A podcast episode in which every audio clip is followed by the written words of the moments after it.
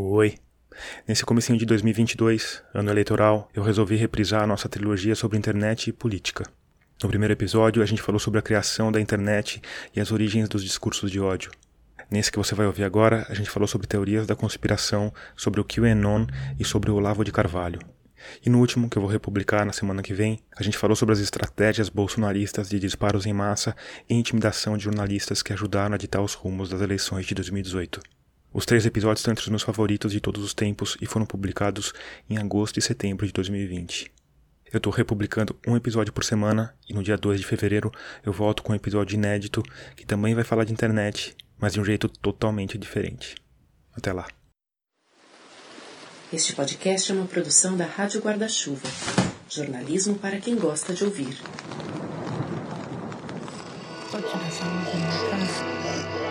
Esse podcast é apresentado por b9.com.br. Hoje eu vou começar te contando uma história que aconteceu em 2016 nos Estados Unidos.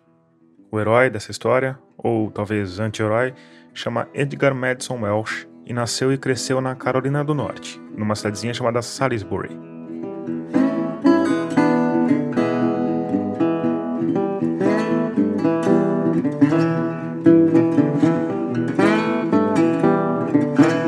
Acordou no domingo de manhã, vestiu um jeans folgado, uma camiseta azul, calçou um coturno militar cor de areia, deu um beijo na mulher e nas duas filhas, disse que tinha de resolver um treco importante, apanhou um revólver 38, uma escopeta calibre 12, um fuzil R-15 e caiu na estrada.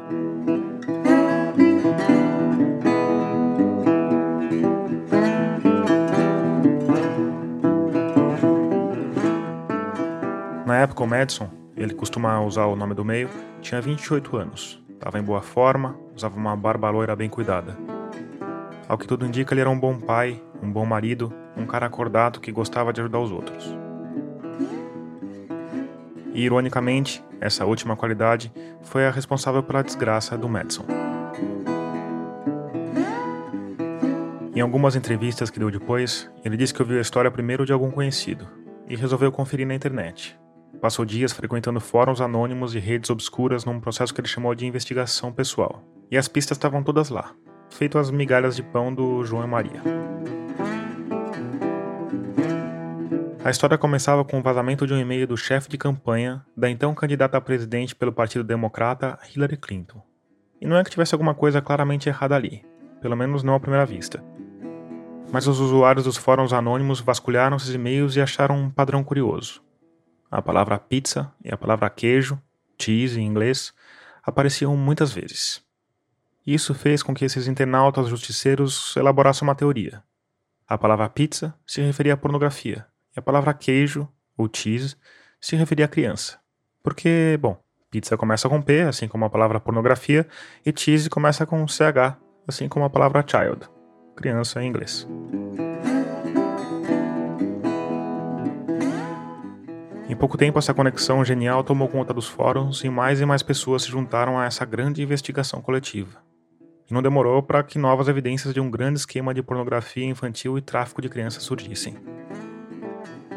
Em pouco tempo, elas levaram ao local onde os supostos crimes eram cometidos a Ping Pong Comet, uma pizzaria familiar de Washington que é frequentada não só pela pizza, mas pelas mesas de ping-pong espalhadas pelo salão.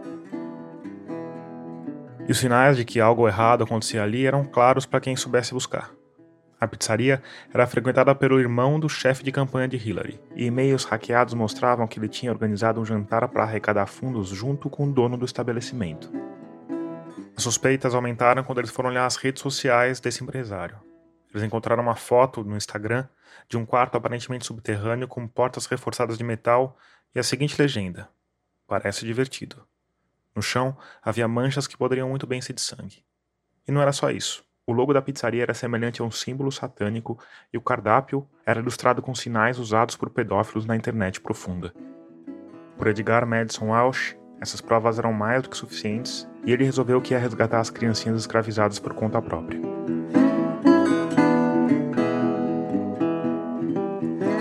Então ele dirigiu até a pizzaria do demônio, desceu do carro empunhando o fuzil, entrou lá dentro e exigiu que os funcionários mostrassem onde ficava o porão em que as crianças eram mantidas reféns. Tudo indica que esses foram momentos bem tensos porque o Madison chegou a atirar três vezes, com um fuzil, dentro de uma pizzaria lotada. Por sorte, ninguém se feriu porque ele estava mirando na porta de um armário, provavelmente achando que era a entrada do calabouço onde as crianças eram mantidas escravizadas. Nesse ponto, o desenrolar dos fatos fica um pouco confuso. Mas o que se sabe é que alguém chamou a polícia e que Madison provavelmente constatou por conta própria que a probabilidade de haver crianças escondidas no porão era bem baixa por ali. Principalmente porque a pizzaria não tinha porão.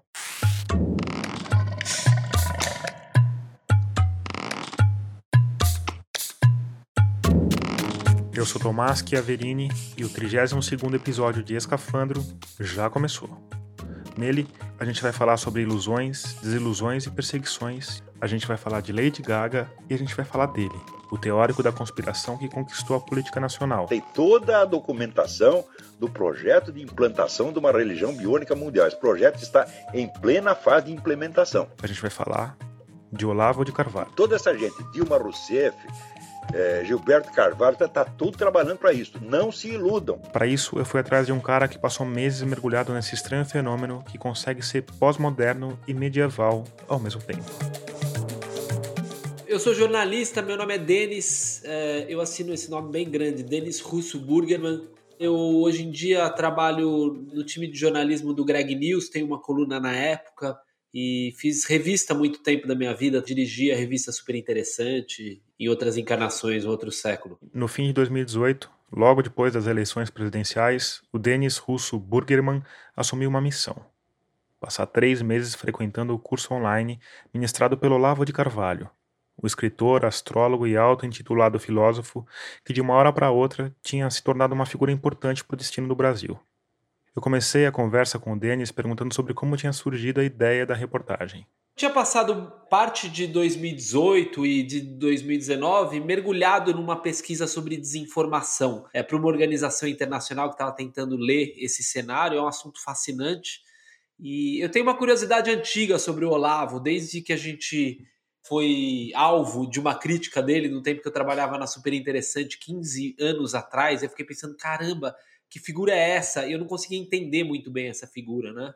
Então, quando a Daniela Pinheiro, que era a diretora de redação da época, me ligou com essa ideia de eu me matricular no curso online dele, apesar de eu perceber que provavelmente eu ia me arrepender em algum momento, que ia ser, ia ser mole, casava muito com as curiosidades que eu tinha de um tema que eu estava querendo entender melhor mesmo eu topei, isso foi no final de 2018, a eleição tinha acabado de passar. Eu imagino que em algum momento dos últimos anos você tenha se deparado com algum dos impropérios do Olavo de Carvalho no YouTube, alguma coisa assim.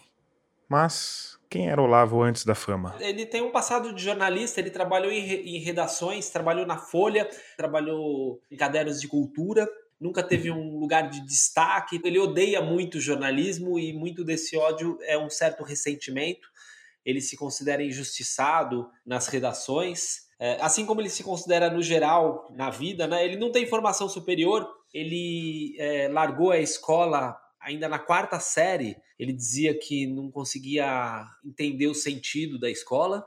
E, bom, ele costuma romantizar essa passagem, dizendo que ele já sabia muito mais do que os professores, não tinha por que estar na escola. E ele foi criando essa mitologia dele ser um filósofo autodidata. Ele teve algumas vitrines grandes, teve uma coluna no Globo também na época, onde ele era o, o colunista de extrema direita, meio conspiratório, ficava falando do fora de São Paulo. Enquanto ele tinha esses espaços na imprensa, ele começou a ter algumas relações com algumas figuras da direita brasileira. Ele tinha, por exemplo, um espaço numa faculdade privada do Rio de Janeiro, porque o dono dessa faculdade se encantou com as coisas que ele dizia e deixava ele dar uns cursos lá. Teve essa passagem pela astrologia, ele dava cursos de astrologia. E é uma figura que, a partir dos anos 90, né, que o trauma da ditadura já estava ficando um pouco para trás, passou a voltar a ser possível alguém se dizer direita no Brasil. Ele era um iconoclasta, né? Ele tem esse livro chamado Imbecil Coletivo, é um livro que ele demole um a um os ídolos culturais brasileiros, atribuindo a eles parte nessa conspiração da esquerda do marxismo cultural. Ele nunca nunca foi mainstream, mas ele também não era um sujeito clandestino, não. Ele já teve matéria de capa no Globo sobre os, os livros dele, é, na ceninha cultural, principalmente no Rio de Janeiro. é, sempre teve algumas figuras que se identificavam com o que ele dizia. A gente vai falar mais sobre tudo isso que o Olavo dizia, mas por enquanto você precisa saber que tinha a ver basicamente com a teoria conspiratória do marxismo cultural, né, ou do politicamente correto. Essa ideia de que tem uma grande conspiração da esquerda global em conluio com um grande capital. Inclusive, os bancos estão do lado da, da esquerda global e toda a cultura do mundo, Hollywood, por exemplo, é, para dominar o mundo, não pela política diretamente, mas pela cultura. Essa teoria conspiratória perpassa tudo que o Olavo já escreveu. Aí veio ela, nossa amigota a internet. Com a, a revolução da internet, ele foi percebendo que ele podia ter o próprio espaço. Ele criou o Mídia Sem Máscara, que é um lugar onde ele basicamente batia na mídia e ia criando os elementos dessa teoria conspiratória. Daí a gente estava na era Lula, ele não queria viver num país governado pelo Lula, mudou-se para os Estados Unidos, foi morar na Virgínia, porque era a capital dos confederados na Guerra Civil Americana.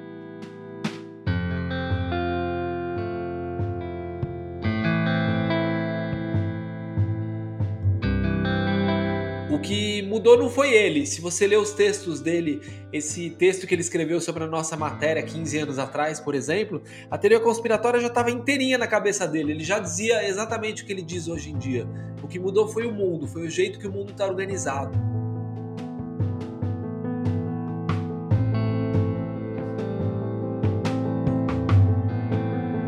Talvez inconscientemente ele já praticavam uma estratégia geralmente atribuída aos russos. Em inglês eles batizaram isso de fire hosing of falsities, o verbo que deriva de mangueira de incêndio, que é você inundar o ambiente de desinformação. E o Olavo já fazia isso há muito tempo. Ele escreve muito, ele é muito ativo, ele não dorme, ele fica postando o tempo todo. E, bom, ele ficou, começou a ficar muito influente com a internet ganhando alcance, com as redes sociais, vendeu mais de milhão de exemplares de livro, tinha alguns milhares de alunos, de seguidores no curso online dele. Essa teoria conspiratória é popular, mais do que se imagina. Um monte de gente considerada razoável no Brasil acredita nessa teoria conspiratória, acredita mesmo que a gente está sob uma, essa dominação do marxismo cultural.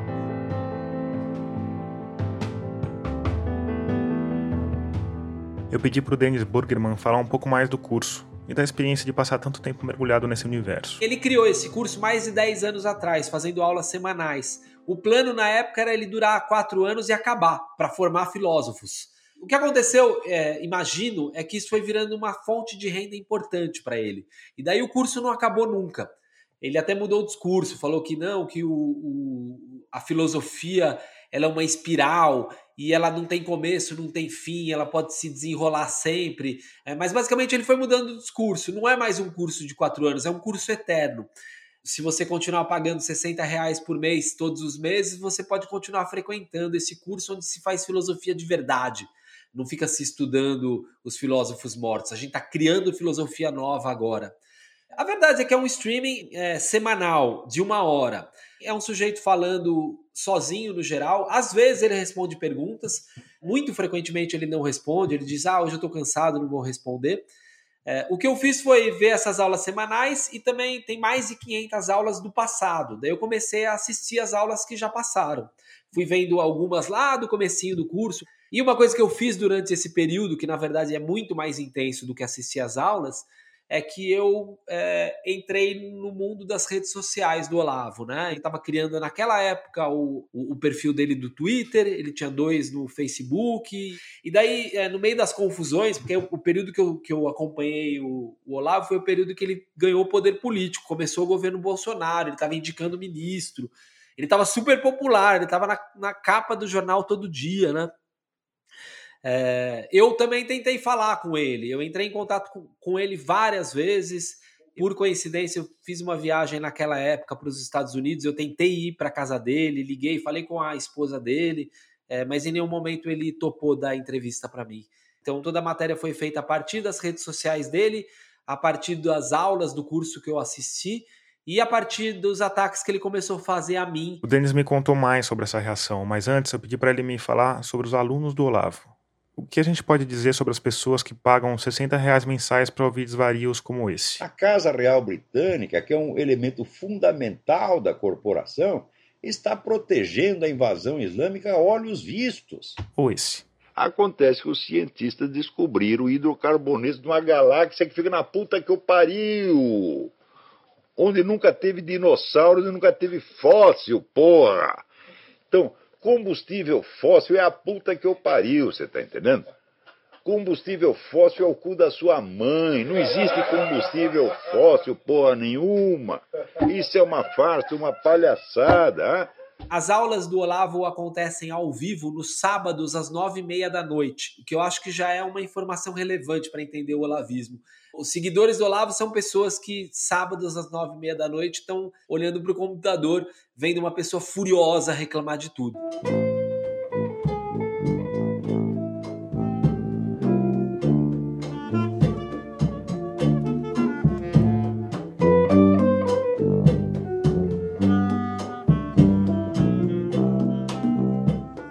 malucos solitários, carentes por algum tipo de atenção.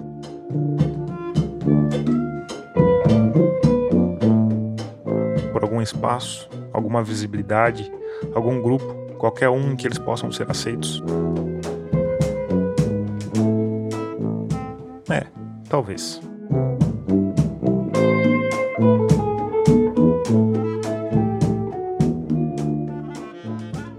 confessar para você, Tomás, que toda tentativa muito generalizante que eu fiz para, tipo, entender o Olavista foi parecendo um pouco reducionista para mim. Tem gente que fica dizendo, ah, todo mundo que segue o Olavo é porque é uma pessoa com deficiências na formação e está em busca desse, dessa aura de saber e é gente com uma formação ruim. Tem esse, esse, tipo de figura, mas tem gente que certamente não se encaixa nisso eu acho que é, tem essa, esse traço de personalidade que é a raiva e o ressentimento, que é uma coisa que une essas pessoas. Mas vou dizer para você que uma das coisas que eu fiquei tentando fazer foi, de alguma forma, me relacionar com essas pessoas. Né? Eu encontrava com elas no chat da aula, eu contatava pelas redes sociais. E vou dizer para você que eu encontrei algumas pessoas interessantes nesses grupos e gente que estava realmente numa busca de aprendizado, gente que queria saber mais o Olavo fala que a, a, sensação que ele lembra da infância dele era uma sensação de não estar tá entendendo o mundo e que essa sensação é formadora para ele. Até por isso ele é um teórico da conspiração. Ele tem essa tendência de, de ir encaixando coisas que não têm a menor relação, mas se ouve ele falar, vai te dando essa esperança de que, você, cara, acho que eu estou entendendo o mundo. E não tá, né? O mundo é muito mais complicado que isso.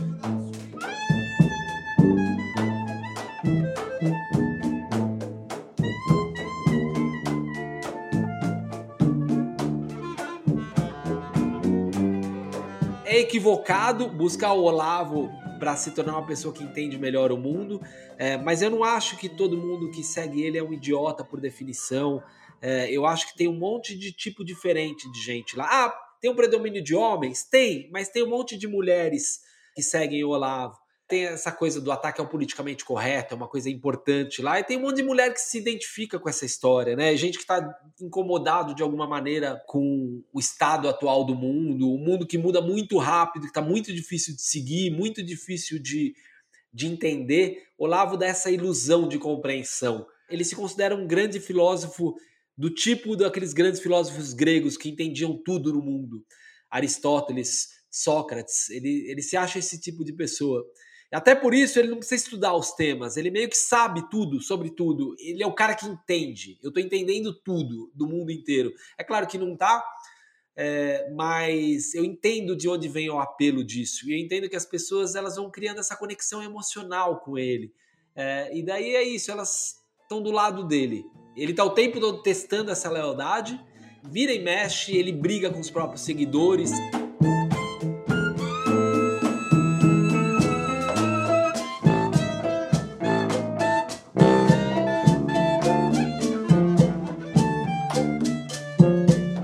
Ofendido, diz que ninguém defende ele, diz que ah, todo mundo me persegue, querem me prender, ninguém tá fazendo nada por mim.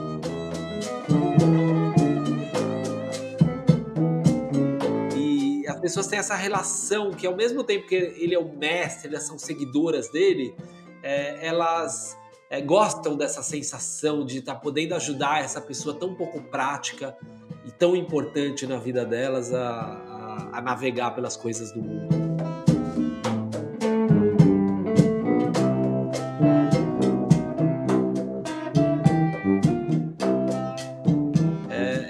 Muito estranho, mas ao mesmo tempo é um fenômeno mais disseminado do que a gente imagina nesses dias de hoje. Denis, você, essa coisa do mundo explicado, tem um componente de conforto aí também, não? É de, de segurança, não? Eu acho, eu acho que tem muito isso, e eu acho que isso ajuda a gente a entender muito da confusão que a gente está vivendo no mundo nos dias de hoje. Eu acho que tem um papel muito grande das redes sociais, elas meio que desarranjaram demais as estruturas tradicionais, as estruturas sociais tradicionais, né? inclusive as estruturas de poder, né? E eu acho que tem um mundo mudando de uma maneira muito acelerada e tem gente que está em busca dessa sensação quentinha de, cara, tem o bem e o mal, eu tô de um lado é, e eu sei claramente quem são os inimigos.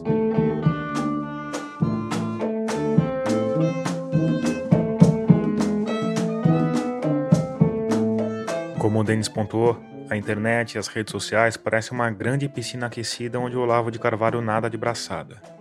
E aqui, se você ainda não ouviu, eu recomendo que você vá até o nosso último episódio, porque lá fica muito claro como e por que esse tom agressivo e paranoico é tudo que os algoritmos de recomendação mais amam. Além disso, o Olavo é simples. A teoria que engloba tudo, a explicação do mundo, é fácil de ser entendida. Se a gente for pensar, algumas falas dele parecem ter sido escritas por 140 caracteres do Twitter. Isso é ótimo para viralizar. Quem está ali na rolagem infinita das redes sociais quer uma mensagem rápida, direta, facilmente decifrável. Ninguém está ali em busca de nuances, de complexidades, de ponderações.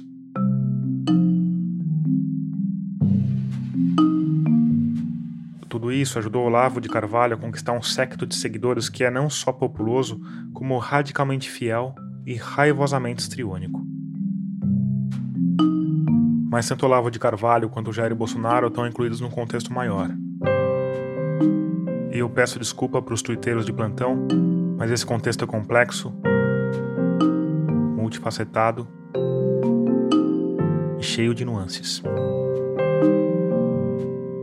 E para mergulhar um pouco mais fundo nele, eu fui procurar a cientista política Camila Rocha. Tinha muito estudo sobre esquerda, principalmente sobre o PT, e tinha muito pouca coisa sobre partidos de direita, políticos de direita, grupos, movimentos. A Camila é pesquisadora do Centro Brasileiro de Análise e Planejamento, o SEBRAP, e tem se tornado referência no estudo da ascensão da nova direita no Brasil. Decidi estudar esse tema na época, foi 2013. A tese de doutorado dela, Menos Marx, Mais Mises, pela Faculdade de Filosofia, Letras e Ciências Humanas da Universidade de São Paulo, ganhou o prêmio de melhor tese de doutorado da Associação Brasileira de Ciência Política. E aí eu pensei, bom, eu não, não queria estudar partidos, né? Eu queria começar a partir de, de algum grupo que tivesse na atuação na sociedade civil. Na época, a saída foi olhar para organizações conhecidas como think tanks. Que têm contato com empresários, com intelectuais, com gente que está em partidos. É meio um meio de campo ali que você consegue entender várias várias esferas né, de atuação da direita. E aí eu vi que, bom, o, o, instituto mais antigo era o Instituto Liberal. Hoje, o Instituto Liberal tem filiais espalhadas por todo o Brasil,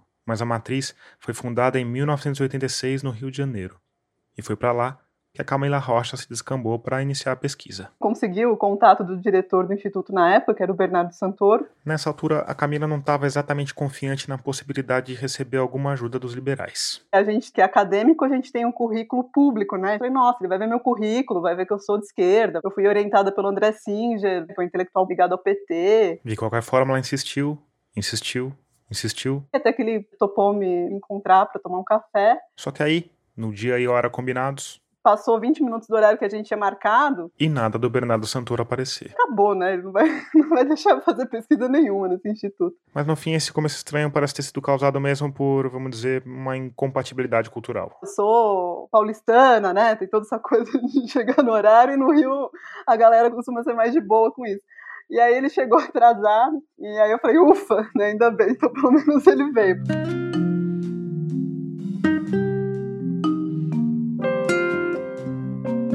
Aí, no final das contas, a nossa conversa fluiu super bem. E ele foi super generoso comigo. Eu pude pesquisar o que eu quis na documentação. Ele me abriu completamente as portas do instituto. Bom, eu imaginei que eu fosse fazer uma pesquisa, assim, de arquivo. E aí eu comecei a frequentar, e como os arquivos estavam muito desorganizados, eu acabei tendo que ficar no Rio, morando no Rio, né, quatro meses para fazer pesquisa. Você ia diariamente? Como é que era o, o horário de trabalho, assim? Eu ia todo dia, eu ia, chegava de manhã e saía no final da tarde. Quase todos os documentos que eles tinham lá, enfim, examinei, eu escaneei, eu analisei. Claro que nem só de documentos vivem os think tanks liberais. Eu acabei fazendo amizade com as pessoas do instituto, né? As pessoas que trabalhavam lá. E diante dessa nova e inesperada realidade, Eu decidi fazer, começar a entrevistar algumas pessoas que trabalhavam lá para eu entender melhor a- o que eu estava vendo na documentação. Né? A tese, na verdade, acabou sendo muito mais baseada nas entrevistas que eu fiz do que nos documentos em si. E Camila, você fala dessas entrevistas, né, da questão da, de ter empatia pelas pessoas que estão, na verdade, num campo ideológico oposto ao seu, né? Como é que foi essa relação de se despir dos preconceitos que a esquerda tem quanto a direita e vice-versa, né? Foi uma experiência muito bacana, assim. Te lembro até hoje como um período muito gostoso, assim, da nossa vida, porque a gente, todo mundo meio que da mesma faixa etária, né? Jovens adultos, de final dos 20 anos, começo dos 30. E todo mundo ali meio que gostava, né, das mesmas coisas, assim, de música, né, de coisas que, estão acontecendo no mundo, todo mundo ligado tal. E, obviamente, todo mundo, ah, né, a gente gostava de política, ainda que a gente tivesse diferenças ideológicas. E o pessoal era muito bem humorado, sabe? A gente fazia muita piada. Então, acho que foi um processo muito de perceber que a, nossa identidade, ela não se resume à nossa opção política ideológica. É que agora as coisas estão tão extremadas que às vezes dá a impressão de que é impossível, sei lá, socializar com alguém que está no campo oposto, né? Pois é, então, depois de terminar o doutorado, ainda eu, com a professora Esther Solano, a gente começou a conduzir muitas entrevistas com eleitores do Bolsonaro, né? E, e é interessante porque eu converso com pessoas que têm posições radicalmente diferentes das minhas e a conversa flui, sabe? Então acho que é possível. É óbvio que tem gente que é muito radicalizada, muito fundamentalista, e isso dos dois lados, né? E aí, de fato, fica muito difícil às vezes de se relacionar, de conversar. Mas a grande maioria das pessoas, grande mesmo, não, não é radicalizada, nem fundamentalista, nem extremista, nem nada. Aí eu perguntei sobre as descobertas que ela fez nessa grande pesquisa, que no fim não se limitou à tese e que continua até hoje. Eu perguntei em especial sobre os estopins da ascensão da nova direita. A Camila Rocha me falou de um conjunto de fatores, e ela começou lá pelo primeiro governo Lula, entre 2005 e 2006. O escândalo do mensalão gerou uma reação de indignação e de raiva, não só na classe, nas classes médias, mas principalmente, muito grande. Além disso, o mensalão levou uma mudança nos rumos dela. Sempre ela. A economia. Palocci, que tinha uma orientação muito mais ortodoxa, até em comparação com, com o governo Fernando Henrique, saiu do governo Entrou o Guido Mantega, que tinha uma orientação mais heterodoxa. Isso fez com que uma parte dos donos da grana levantasse as orelhas. Até o mensalão, vários dos empresários que financiavam o que eles chamam né, de movimento liberal no Brasil estavam razoavelmente tranquilos com o primeiro governo Lula, sabe? Partido dos Trabalhadores, mas ao que tudo indica, eles estão do nosso lado, não vão fazer nada muito radical. Agora essa percepção começa a mudar justamente quando tem o, né, depois o mensalão e depois a troca de ministro. A partir daí, começou a mudar também a visão que a classe média tinha desse governo. Uma classe média que, bem nessa época, acabava de receber um novo poder. Uma caixinha mágica onde todo mundo podia dizer o que pensava, muitas vezes de forma anônima. Hoje, ela se tornou obsoleta e foi desativada, mas naquela época era o supra-sumo das interações online. Eu tô falando, na verdade é a Camila que me falou, eu tô falando para você, mas enfim, a gente tá falando do Orkut. E claro, aqui eu falo Orkut, mas você tinha outros fóruns também. É que eu acho que o Orkut ele foi a rede principal, né, a rede social principal em que determinadas interações e fóruns surgiram. No Orkut, Você tinha a possibilidade de criar comunidades, né? Inclusive você tinha a possibilidade de usar pseudônimos para se expressar. Então, as discussões que ocorriam no Orkut aconteciam de forma muito livre, às vezes até violenta mesmo. E essa dinâmica acabou favorecendo com que as pessoas se sentissem mais à vontade para se expressar, principalmente tendo em vista que depois o Lula foi reeleito, né, e a popularidade dele começou a ficar cada vez maior. Então, no debate público começou a se firmar uma espécie de um consenso em torno do que vários intelectuais acadêmicos chamam de hegemonia lulista, né? Então você tinha muito pouco espaço para críticas, seja à esquerda, seja à direita. E aí essas críticas acabavam escoando muito para a internet. Antes de ir adiante nas descobertas da Camila, eu pedi que ela resumisse o que ela entende por nova direita. Quando eu falo em nova direita, eu estou falando tanto em relação ao surgimento de um, um novo amálgama de ideias que não existia antes, que basicamente é um, uma defesa radical do livre mercado, junto com um conservadorismo mais programático e menos reativo, né? Aqui, a comparação principal é com a direita que se estabeleceu com o fim da ditadura militar de 1964. Claro que aquela outra direita também continua aí, firme e forte, brigando por espaço, influenciando e sendo influenciada pelo novo ambiente político. Se a, a, a, direita da redemocratização era uma direita que de alguma forma tinha se adaptado ao Pacto de 88, a nova direita ela vem para romper com o Pacto de 88. É, é outra coisa. Tem uma espécie de esgotamento que foi construído como uma nova república, né? E a nova direita ela justamente nasce desse, desse esgotamento para buscar um outro tipo de pacto, um outro tipo de modelo de sociedade, né? Ruptura. Acabou, porra! Agressividade. É vagabundo sim! Polêmica. O que nós estamos vivendo hoje? Uma ditadura gay. Esses são traços tão fortes no discurso dessa nova direita que, para Camila Rocha, esse discurso acaba definindo todo o movimento. Para explicar melhor esse fenômeno, ela curiosamente foi buscar um exemplo no campo oposto.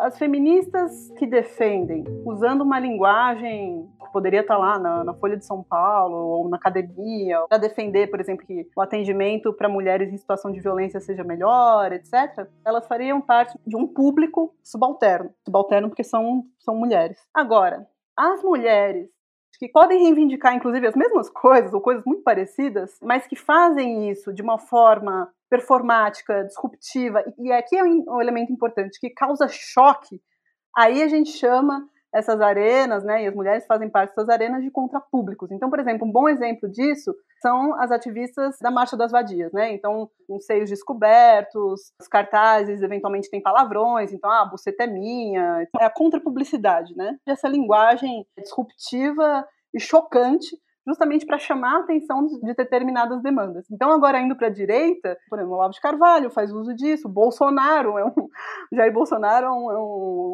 o Carlos Bolsonaro, enfim, são, são exemplos muito bons disso, né, que eu chamo de contra-publicidade e de contra-públicos. Essa é a linguagem disruptiva que eles usam. E, de novo, a proliferação desse discurso tem tudo a ver com a internet e com as redes sociais. Nesse ambiente que as pessoas se sentem mais livres para falar o que pensam, isso de fato acaba favorecendo a, o surgimento desses, desses contrapúblicos digitais, e que, obviamente, né, eu falo digitais, mas essas barreiras online e offline, né, tem muita gente que discute isso, mas elas são muito fluidas, quer dizer, o, o Instituto Mises Brasil foi criado pelo Hélio Beltrão com a ajuda de uma comunidade do Orkut. Tem reflexo, vamos dizer assim, na reflexos offline, né? Certo, mas e na outra ponta?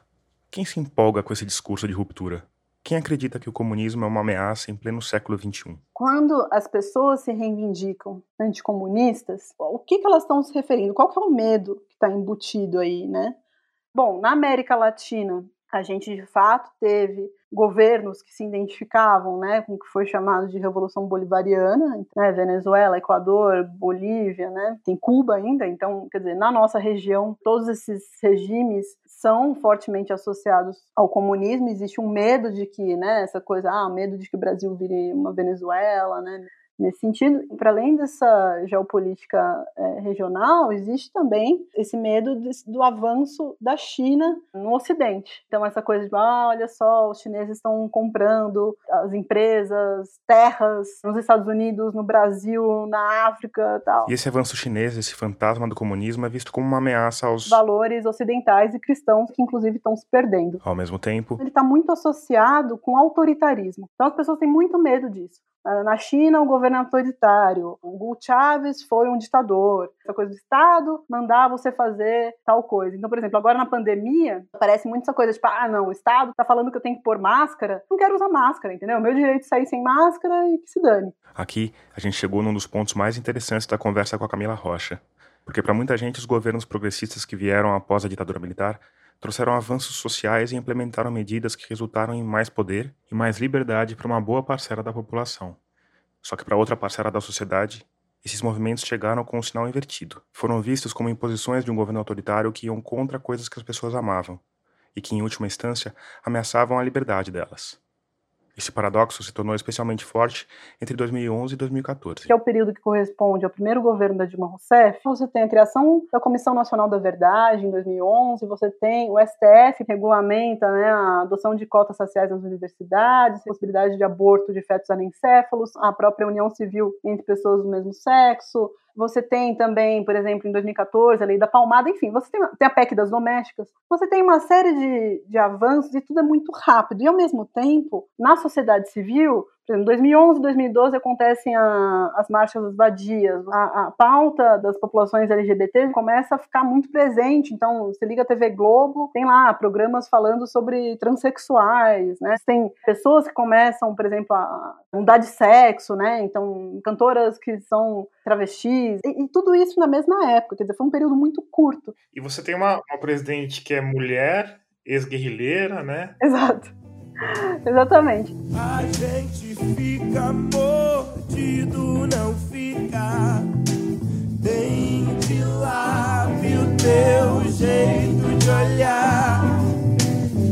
Me lembro do beijo em teu pescoço, do meu toque grosso, com medo de te transpassar a maior parte da sociedade brasileira, obviamente, ela é muito conservadora, né? Machista, patriarcal, racista, homofóbica, transfóbica, etc. A gente tem, tem todas essas heranças e todas essas coisas muito fortes aqui. Em parte por causa disso. Para a maioria das pessoas no Brasil, todos esses avanços caíram na cabeça das pessoas como se fosse um tijolo. Não teve assim uma, um momento de discussão e reflexão e amadurecimento de determinadas ideias, determinados comportamentos. Então, as pessoas passaram a sentir que isso tudo era um processo de cima para baixo, caía do Estado na sua cabeça de repente. Assim, eu vou até dar um exemplo que aconteceu comigo. Eu tenho um filho, tem três anos de idade, e ele vai para creche pública. E o único livro que eu recebi na minha casa, da creche, e que assim, ninguém me falou que eu ia receber esse livro, não teve nenhuma discussão, nada, assim, eu simplesmente recebi o livro. Era um livro muito bacaninha, mas é, que falava sobre diferentes arranjos familiares. Então, você tem famílias que têm a mãe separada, o pai separado, você tem famílias que têm dois pais, duas mães. Imagina, né? Alguém recebe esse livro, né? Em casa, assim, sem ninguém falar nada, sem a gente ter uma discussão, assim, por que, que a gente está recebendo esse livro, da onde isso veio, entende? Algum burocrata decidiu que os pais das, das crianças de três anos iam receber esse livro e acabou, não tem, não tem um momento de reflexão sobre né, por que receber o livro, qual a importância do livro, qual a importância de discutir esse tema, etc.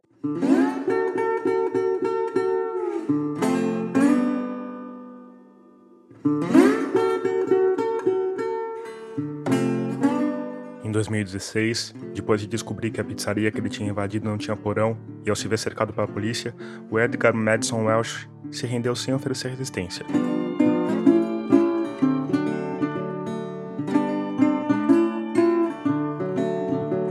A teoria do Pizzagate ficou famosa. Investigadores de verdade foram atrás da história e não encontraram qualquer sinal de uma rede secreta de pedofilia. A foto do suposto calabouço postada no Instagram do dono da pizzaria, segundo ele, era na verdade do frigorífico de um restaurante no qual ele pretendia investir.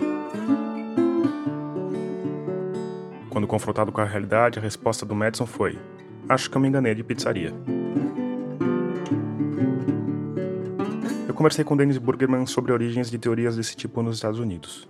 Ele me falou de um cara chamado William Lind. E esse William Lind é um ultraconservador americano que defendia políticas bem razoáveis, tipo a volta dos enforcamentos públicos em bairros urbanos, ou que, ou que as forças de segurança pudessem usar lança-granadas em áreas urbanas. Ele era um ultraconservador nos Estados Unidos. O Muro de Berlim tinha acabado de cair e quando o muro de Berlim cai, cai um inimigo também, né? Teve alguns setores da sociedade americana, por exemplo, setores ligados ao complexo militar industrial, né? Que dependem muito de orçamento grande. Você precisa ter um, um inimigo bem claro para ter um orçamento grande. E começou essa essa ideia de que agora o problema dos marxistas não são mais os não é mais o governo da União Soviética. O marxismo está com uma nova estratégia E ele já naquela época traçava essa estratégia, em especial a alguns filósofos, alguns teóricos, né? Em especial aos, aos da escola de Frankfurt, que são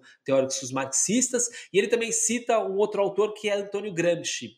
E basicamente o que uh, o Linde fala é que esses teóricos, eles não eram teóricos, eles eram revolucionários, estavam com uma estratégia de domínio do mundo. Eles iam ocupar espaços na cultura, na universidade, na indústria cultural, nas escolas. Ou seja, a estratégia dos comunistas não era mais tomar o poder, não era mais fazer a revolução, era ocupar a cultura. E daí isso significa ocupar a mente de todo mundo e assim, quando você ouve o Olavo falar, ele repete quase que ipsis literis essa teoria. Ele nega que tenha lido o William Linde. É, também não é certeza que ele pegou do Linde, porque essas teorias conspiratórias, elas meio que circulavam na beirada do mainstream americano. Isso, esse grupo, eles se chamavam de paleoconservadores. E eles meio que dão origem ao que a gente chama hoje de alt-right.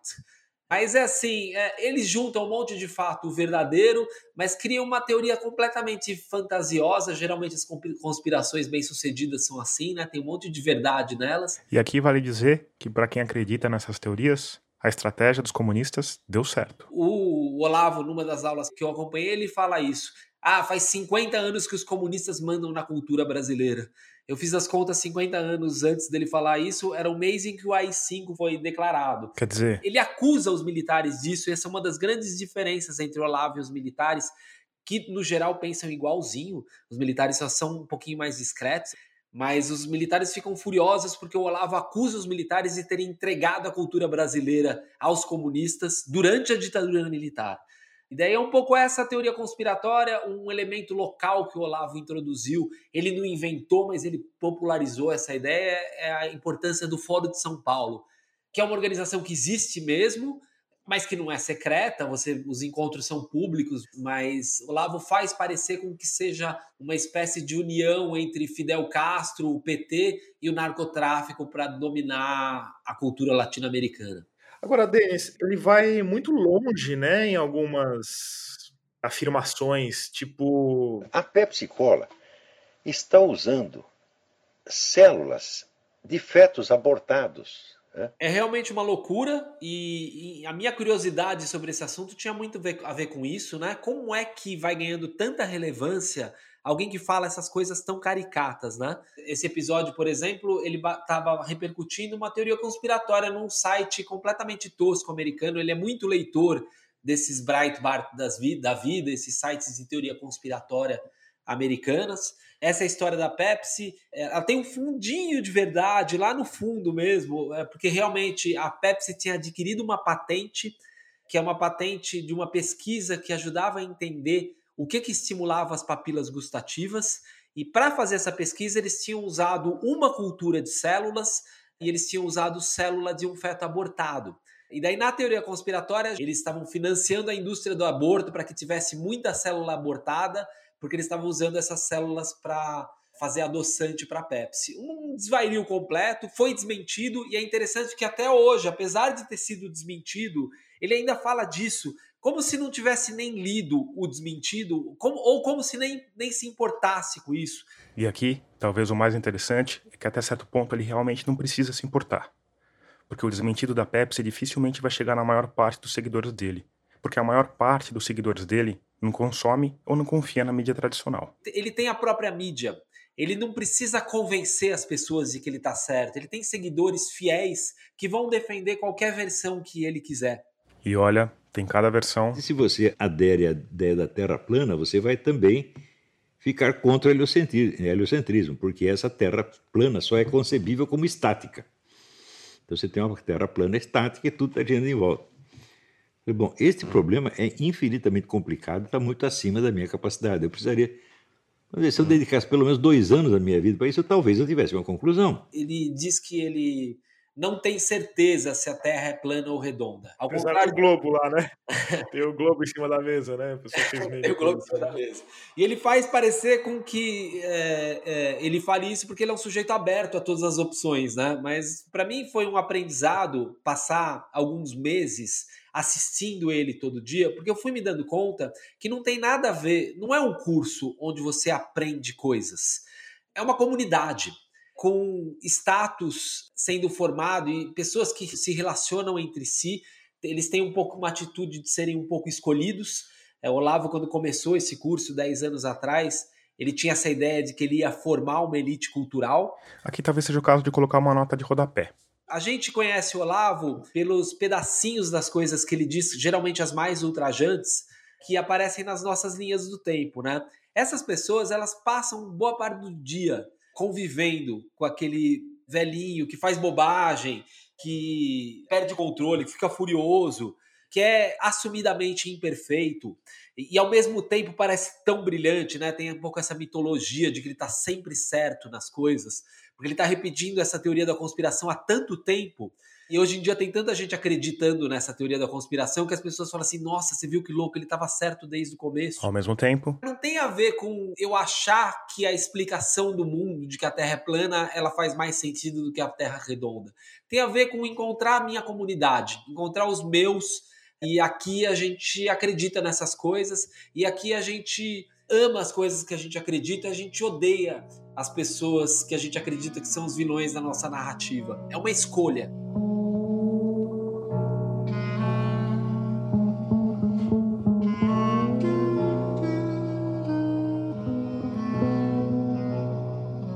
Uma escolha que as pessoas fazem em grande medida por ressentimento, porque esse é muito combustível do olavismo, assim como é o combustível do bolsonarismo todo. E o Brasil é um país que dá razão para ressentimento, né? Tem muita gente nesse país que tá furiosa com alguma coisa.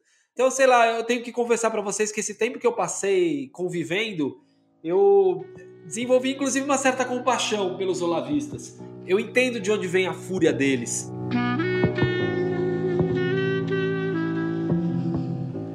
E no caso específico do Olavo, certamente tem distúrbios aí envolvidos, né? Ele é um sujeito paranoico. Eu conversei com um psiquiatra sobre isso, não vou entrar fundo nisso porque não tenho nem condições de diagnosticar ninguém.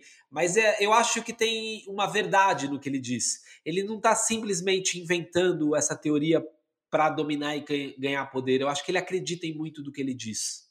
Não estou dizendo que ele acredite nas coisas específicas. Ele acredita na, no arco maior dessa teoria conspiratória, de que tem essa grande conspiração para dominar o mundo. E diante dela, os comunistas são tão maus que é justificável eu, inclusive, mentir.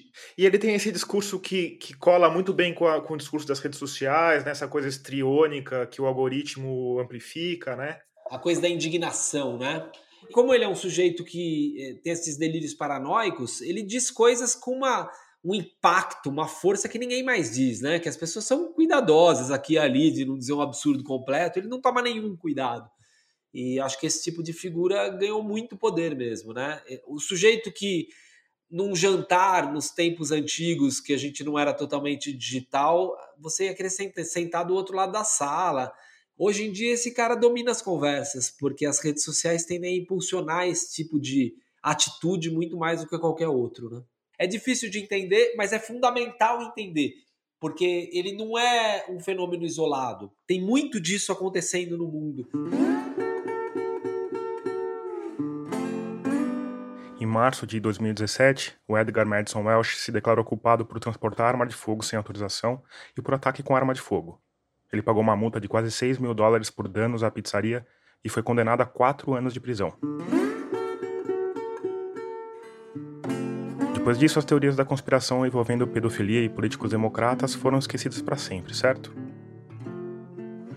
Não. Muito pelo contrário. No final daquele mesmo ano de 2017, uma postagem assinada com a letra Q o Kill em inglês, apareceu no image board Forchan, e ela era muito parecida com a postagem do Pizzagate. E com várias outras postagens. Na verdade, no Chans ele tem um nome para isso: Anon, uma abreviação de Anonymous. São usuários que supostamente teriam cargos altos no governo e entrariam nesses espaços virtuais para expor grandes segredos. O primeiro post do QAnon dizia que a Hillary Clinton seria presa em breve o que, como a gente sabe, não aconteceu. Mas as postagens do QAnon continuaram a crescer e a se multiplicar até tomarem a forma que tem hoje. E é exemplo do Pizzagate, que para muitos é a inspiração dessa segunda teoria, a pedofilia está no centro desse palco. Mas agora ela vem acompanhada do satanismo e não está mais restrita aos políticos do Partido Democrata. Para os seguidores do QAnon, o mundo inteiro é comandado por uma seita de pedófilos satanistas. Os políticos, a mídia, as escolas, a indústria tradicional, os mais diversos setores da sociedade teriam sido transformados em marionetes desse grupo poderoso. E dentre todos os políticos do alto escalão global, só um estaria fora desse complô: Donald Trump. Na verdade, ele teria sido escolhido há décadas por militares de alta patente para desmantelar essa grande conspiração. E desde o começo do governo ele estaria trabalhando nisso, com um grupo de elite das Forças Armadas conhecido como Q-Team. Esse grupo supostamente estaria conduzindo uma quantidade absurda de processos judiciais que em breve levaria à prisão de 100 mil pessoas, incluindo, obviamente, Lady Gaga.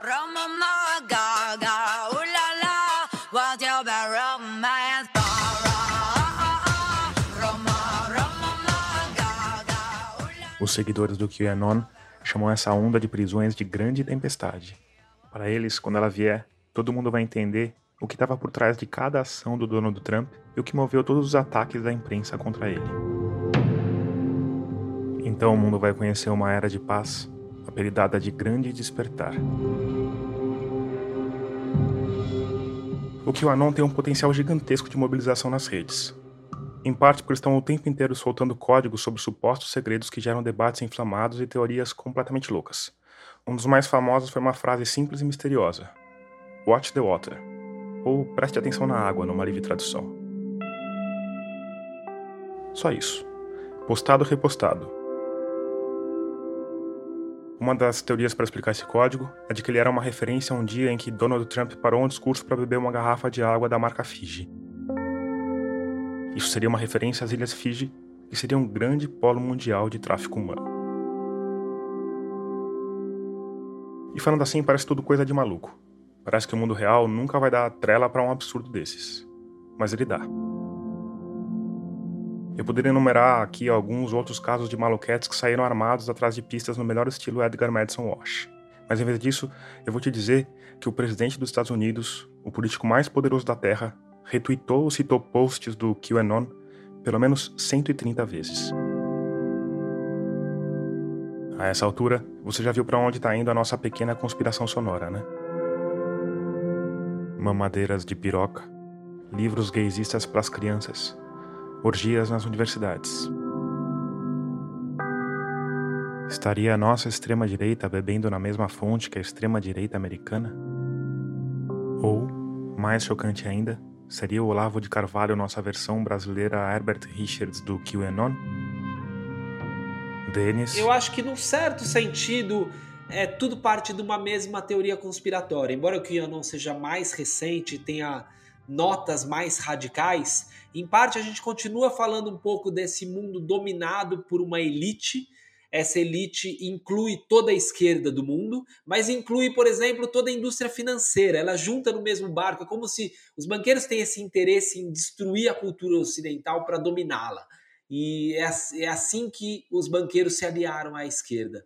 Eu sei que, é, para quem está fora desse mundo, as pessoas devem pensar: meu Deus do céu, como é que alguém acredita nisso? Mas é, tem essa coisa de as elites globalistas: é a ONU, é o PT, é o Soros. O QAnon ele recicla muito desses elementos, né? Continua tendo um pouco essa história da elite global de esquerda. Só que ele tem algumas notas muito mais radicais, né? Tem uma perspectiva de violência no horizonte, que é algo que você não via antes tão claro nessas teorias.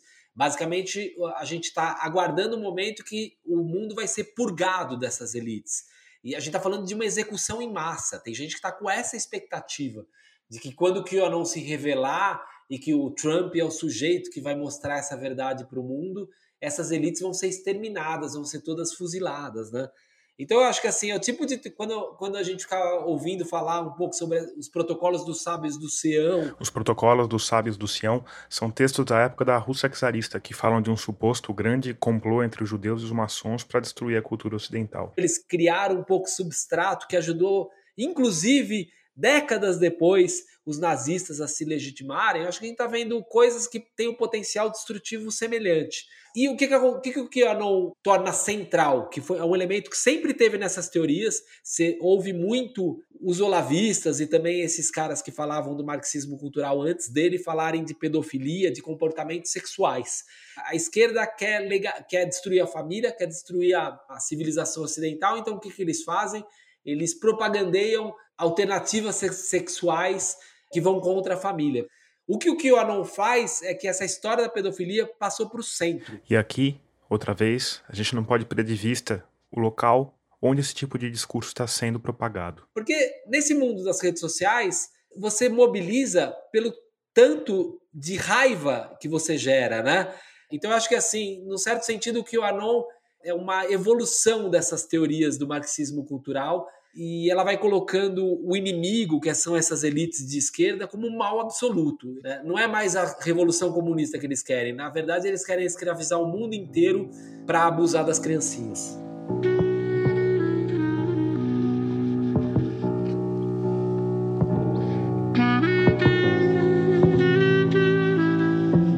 Vai se tornando o, último o único jeito de você lidar com isso, né? Porque tanto Trump quanto Bolsonaro, eles têm a base evangélica, ajudou a elegê-los, né?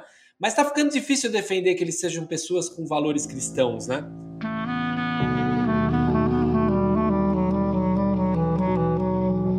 Eu acho que te, chega um momento que, se você não acredita que você está lutando contra uma rede global de pedofilia, não tem mais como defender o Trump tem mais como defender o Bolsonaro. Então as teorias vão ficando mais radicais, até para se contrapor ao, tipo de figura que está no, no, poder hoje, né? Que você não consegue mais justificar de outro jeito. Né? Como é que você justifica um voto no Bolsonaro hoje em dia? Né? Você tem que acreditar em muita coisa.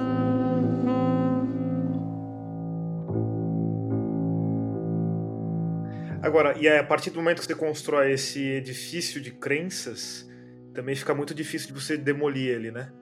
É, eu, isso é, é, a minha grande dúvida, é, para ser sincero com você, Tomás. Eu não sei. Qualquer um que não esteja pessimista não está acompanhando as coisas. Mas eu fico pensando: será que tem um limite? Será que vai ter uma hora que as pessoas vão se dar conta de que, cara, esse absurdo é grande demais? Essas tomadas de consciência acontecem, né? Às vezes acontecem de um jeito imprevisível e inesperado fenômenos complexos são assim, né? Hoje em dia, você não vai ver ninguém na Alemanha defendendo que foi uma boa ideia ter seguido aquele maluco, né?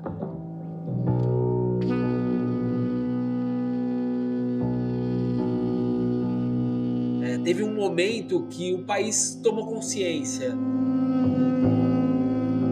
as pessoas sempre questionam a legitimidade de fazer com, é, comparações com o Holocausto. Eu não estou querendo dizer que seja semelhante, mas eu acho assim que tem um fenômeno coletivo que aconteceu que foi inexplicável nos anos 30 e que é inexplicável hoje em dia.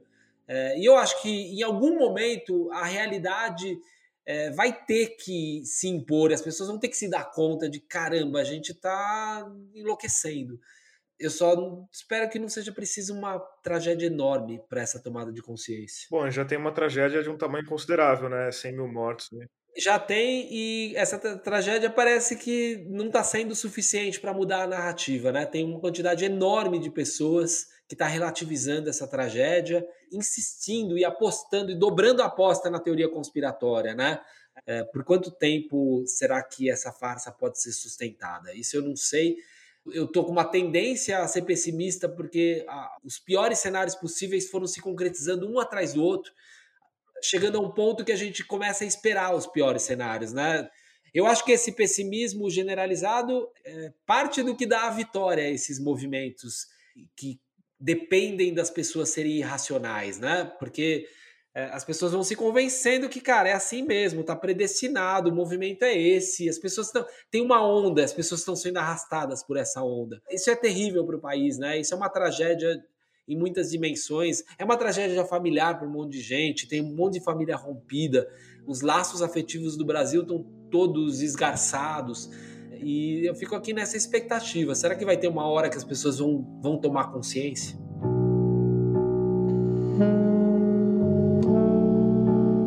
No fim da nossa conversa, eu pedi pro Denis Russo Burgerman me contar sobre as consequências que ele sofreu por ter resolvido cutucar o vespeiro do Olavo de Carvalho. Eu escrevi a maior matéria da minha vida. É, bom, já escrevi alguns livros reportagem, vai, mas é a maior coisa que eu já publiquei para uma revista. Eu tinha uma matéria de mais de 100 mil caracteres, 30 e poucas páginas na época, mas eu pensei, cara, eu acho que eu tenho um livrinho aqui.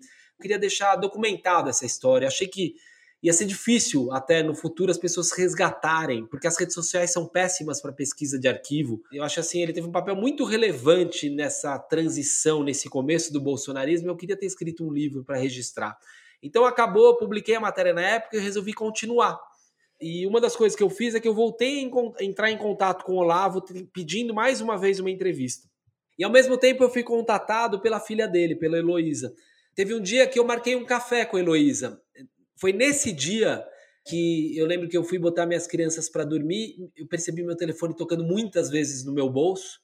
Quando as crianças dormiram, eu fui olhar, tinha dezenas de ligações. A primeira dessas ligações era dele do Olavo. Ele nunca entrou em contato comigo, então não sei por que, que ele, ele tentou entrar em contato comigo. Eu sei que ele se convenceu naquela época que eu estava escrevendo uma biografia dele.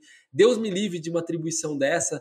É longe de mim a vontade de investigar a vida do Olavo com essa profundidade. Estava escrevendo um livro despretensioso, que ele matou. É, porque naquele dia ele, ele publicou meu endereço, ele já tinha me atacado muitas vezes. Durante a feitura da matéria, cada vez que eu entrava em contato, ele pegava o meu contato, publicava nas redes dele, dizia que eu era um mentiroso, me colocava dentro dessa teoria da conspiração. E daí os seguidores iam lá e milhares de pessoas me xingavam. Eu já tinha sido atacado por eles várias vezes. Quando eu publiquei a matéria, ele passou dias inteiros me xingando. E era xingando mesmo. Era, sei lá, 15 postagens ao longo de um dia. Era basicamente. Até. Lembra que ele, ele jantou com o Steve Bannon e com o Bolsonaro? Sim nos Estados Unidos. Esse dia que ele estava no centro do mundo, ele tinha chegado à glória, ele jantou com o presidente, ele voltou para casa depois desse jantar e ficou me xingando nas redes sociais. Eu fiquei até pensando, caramba, o cara estava nesse momento de glória, em vez de curtir a glória, ele ficou pensando nessa reportagem, ele se incomodou demais com ela, não sei exatamente por quê. Mas depois que ele, ele se convenceu que eu estava escrevendo uma biografia dele, ele se convenceu que eu queria destruir ele, e daí ele, ele subiu o tom. Foi aí que ele publicou meu endereço, publicou a foto da minha casa, disse para as pessoas irem checar se aquele difamador profissional que sou eu morava aqui mesmo. Passou alguns dias fazendo isso. Eu sei que alguns seguidores dele ajudaram a pôr panos quentes. Não pegou bem para ele essa história, porque era meio indefensável. Mas assim, eu ia fazer esse livrinho por uma editora independente que não tem departamento jurídico e os caras me ligaram em seguida e falaram assim: ó, oh, vamos deixar esse projeto para lá? Então ele conseguiu é, evitar esse livro, não só porque a editora desistiu, mas porque àquela altura eu estava me perguntando se eu queria continuar tendo Olavo na minha vida. Essa estratégia funciona, ela funciona para calar as pessoas às vezes. Mas a verdade é que é, esses ataques eles são muito mais brutais e são muito mais difíceis de lidar quando são quando é com mulheres tem uma agressividade, e o jeito que as coisas ficam se, se transformam numa ameaça sexual.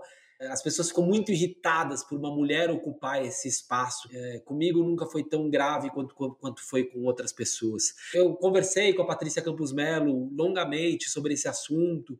Eu acho que em nenhum momento eu passei tanto medo quanto ela passou. Virou um massacre. Em pouco tempo você tinha milhões de memes, montagens pornográficas. Essa é a jornalista e escritora, repórter e colunista da Folha de São Paulo, Patrícia Campos Melo. Um corpo de uma mulher pelada e uma foto do meu rosto, é, abraçando uma foto com o rosto do, da testemunha. Ela foi responsável por uma série de reportagens que descortinou um sistema massivo de envios ilegais de mensagens de WhatsApp pela campanha de Jair Bolsonaro. Daí, na verdade, depois, quando o presidente Bolsonaro amplificou de novo isso, né, que fez aquela piada sexual, né, comigo. A Patrícia me falou dos bastidores dessa reportagem, do livro que está lançando sobre o assunto e dessa campanha de difamação, que contou com a ilustre participação do presidente da República.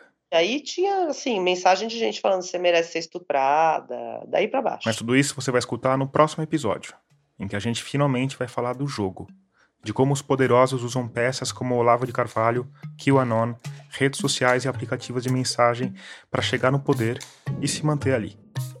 E eu sei que tinha dito que seriam dois episódios, mas esse mergulho se mostrou mais fundo do que eu imaginava. Eu prometo que o próximo vai ser o último da série.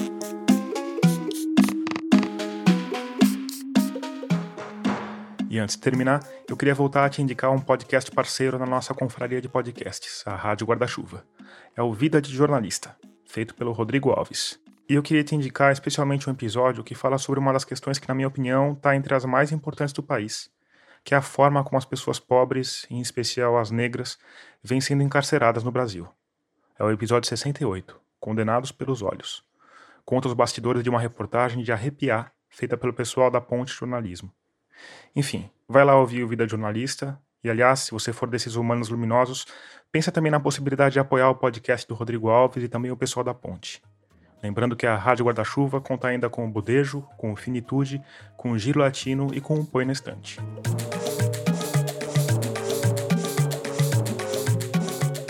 Agora sim, termina aqui o 32º episódio de Escafandro. A trilha sonora tema do nosso episódio é do Paulo Gama. A mixagem de som, do Vitor Coroa. Eu sou Tomás Chiaverini e concebi, produzi, editei e sonorizei esse podcast. Obrigado por escutar e até a continuação desse mergulho daqui a 15 dias.